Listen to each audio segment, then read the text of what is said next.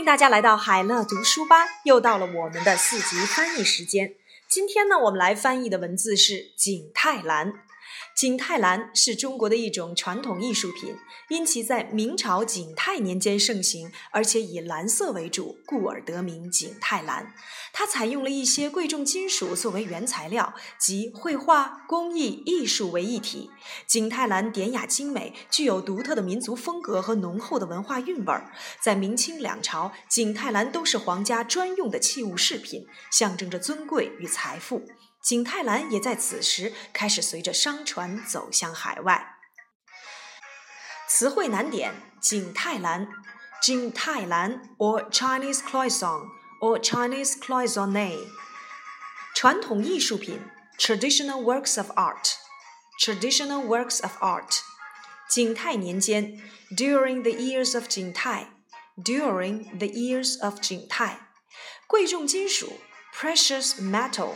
precious metal，原材料 raw material raw material，即为一体 combine combine，典雅精美 elegant and beautiful elegant and beautiful，独特的民族风格 unique national style unique national style，浓厚的文化韵味儿 rich culture flavor rich cultural flavor。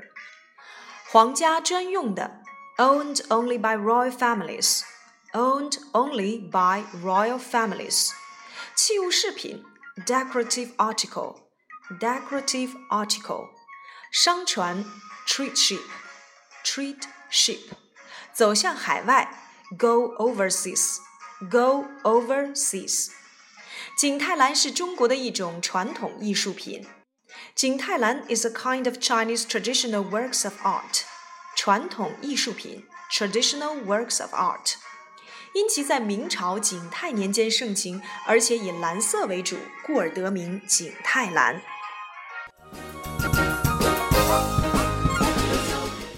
got the name because it was very popular during the years of Jingtai in the Ming Dynasty with blue as its main color.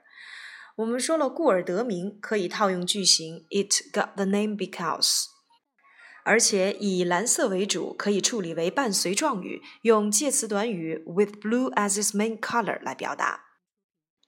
它采用了一些贵重金属作为原材料，即绘画、工艺、艺术为一体。It uses some precious metals as raw materials, combining painting, craft, and art.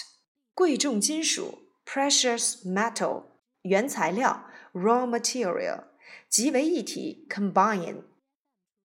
在这里面呢，我们可以把采用什么作为原材料处理为主干，后半句则处理为伴随状语，用现在分词来表达，可以译作 It uses as raw materials, combining。景泰蓝典雅精美，具有独特的民族风格和浓厚的文化韵味。景泰蓝 is elegant and beautiful with a unique national style and rich culture flavor。独特的民族风格 （unique national style），浓厚的文化韵味 （rich cultural flavor）。 景泰蓝 is elegant and beautiful and has a unique。如果这样来翻译，会显得略加生硬。所以呢，我们可以把后半句处理成状语，补充说明景泰蓝，用介词短语 with a unique national style and rich cultural flavor。在明清两朝，景泰蓝都是皇家专用的器物饰品，象征着尊贵与财富。During the Ming and Qing dynasties, 景泰蓝 was the decorative article owned only by royal families, a symbol of being noble and wealthy.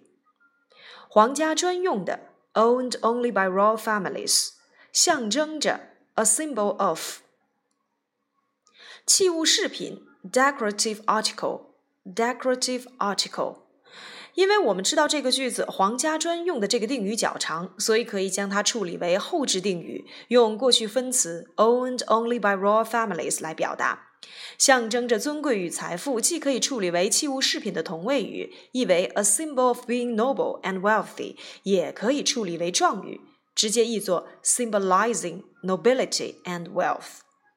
最后一句，景泰蓝也在此时开始随着商船走向海外。Also, at that time, Jin began to go overseas with three ships. 走向海外, go overseas.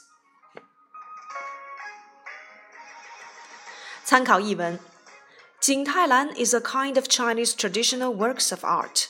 It got the name because it was very popular during the years of Jingtai in the Ming Dynasty, with blue as its main color. It uses some precious metals as raw materials combining painting, craft, and art. Jingtailan is elegant and beautiful with a unique national style and rich cultural flavor. During the Ming and Qing dynasties, Jingtailan was a decorative article owned only by royal families a symbol of being noble and wealthy. Also, at that time, Jing Tailan began to go overseas with trade ships.